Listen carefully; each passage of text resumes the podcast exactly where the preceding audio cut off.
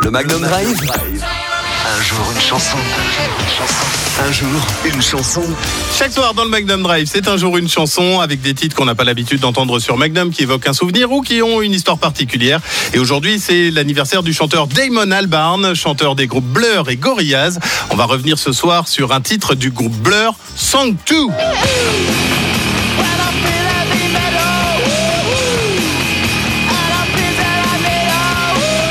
Les années 90 en Angleterre, deux groupes se trouvent au cœur d'une puissante rivalité qui rappelle celle qui opposait les Beatles et les Rolling Stones. Il s'agit de Blur et d'Oasis. Et dans cette lutte fratricide, Blur gagne la bataille du single mais perd la guerre de l'album. Vexé de s'être fait battre par Oasis, Blur décide de s'inspirer des groupes américains et ça se ressent avec 2. Un jour de 97, trois ans après la, la mort de Kurt Cobain et du grunge, Damon Albarn présente aux autres membres du groupe quelques chansons bien bien lourdes. Il flash immédiatement sur 2, typiquement le genre de chanson que les groupes adorent jouer pour Et s'il s'agit de déconner, autant aller jusqu'au bout. La chanson n'est pas destinée à figurer sur un album. Paroles ineptes, cryptées, incohérentes. Bah oui, Sang tout, c'est juste une grosse poilade pour se payer la tête du plus célèbre des groupes grunge. Ce sera d'ailleurs le seul hit du groupe aux États-Unis qui, eux, l'ont pris au premier degré.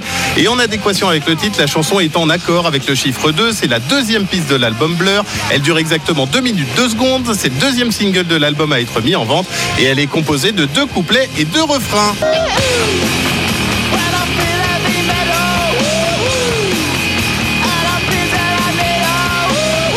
Song 2 de le clip je vous le poste dans quelques minutes sur la page Facebook Magnum La Radio et un jour une chanson c'est en réécoute en podcast sur magnumlaradio.com. La suite pour les hits, c'est Rosaline, on écoute Snap. Magnum la radio. Un jour une chanson.